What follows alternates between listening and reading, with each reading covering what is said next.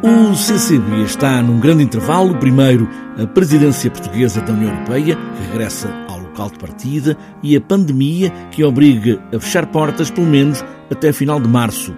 Mas Delfim Sardo, programador do CCB, tem muitas propostas para o online e começamos pelos textos de Gonçalo M. Tavares, com um dicionário de artistas, artistas visuais do mundo inteiro. Que é um projeto muito bonito proposto pelo Gonçalo M. Tavares, são, são textos sobre artistas visuais e que cobrem, nenhum deles português, é, um, é uma visão dele da arte internacional, uh, a propósito de temáticas que ele reconhece nos vários artistas e que nós vamos publicando uh, um por semana. Um projeto que já está em marcha, 52 textos, um por semana, de Gonçalo M. Tavares, com voz de Ana Zanatti. Também um outro projeto já em marcha, Conversas com História, com Raquel Varela, e também já com várias propostas para as várias infâncias, a Fábrica das Artes preparou para o digital não só vídeos sobre o que fez, mas também o que vai fazer e jogos interativos. Tanto são uh, uh, conteúdos, uh, digamos que, que, que, documentam de uma forma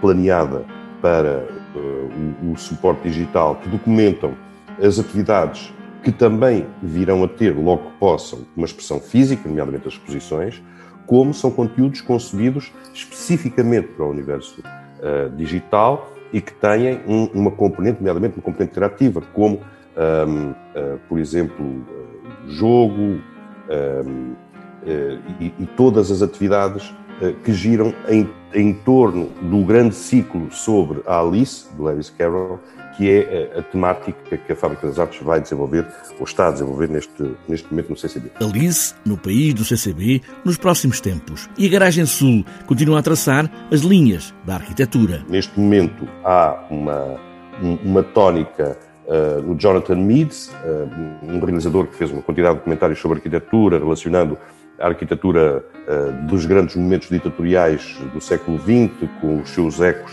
religiosos, assim, o simbolismo que tem em termos públicos. Esses documentários, aliás, estão, a maior parte deles estão disponíveis e aquilo que nós temos é uma espécie de visita guiada por eles, feita pelo próprio Jonathan Leeds. Vão estar também disponíveis os vários espetáculos que passaram no CCB, gravados desde o verão, e o CCB espera estrear o primeiro espetáculo ao vivo a 1 de abril.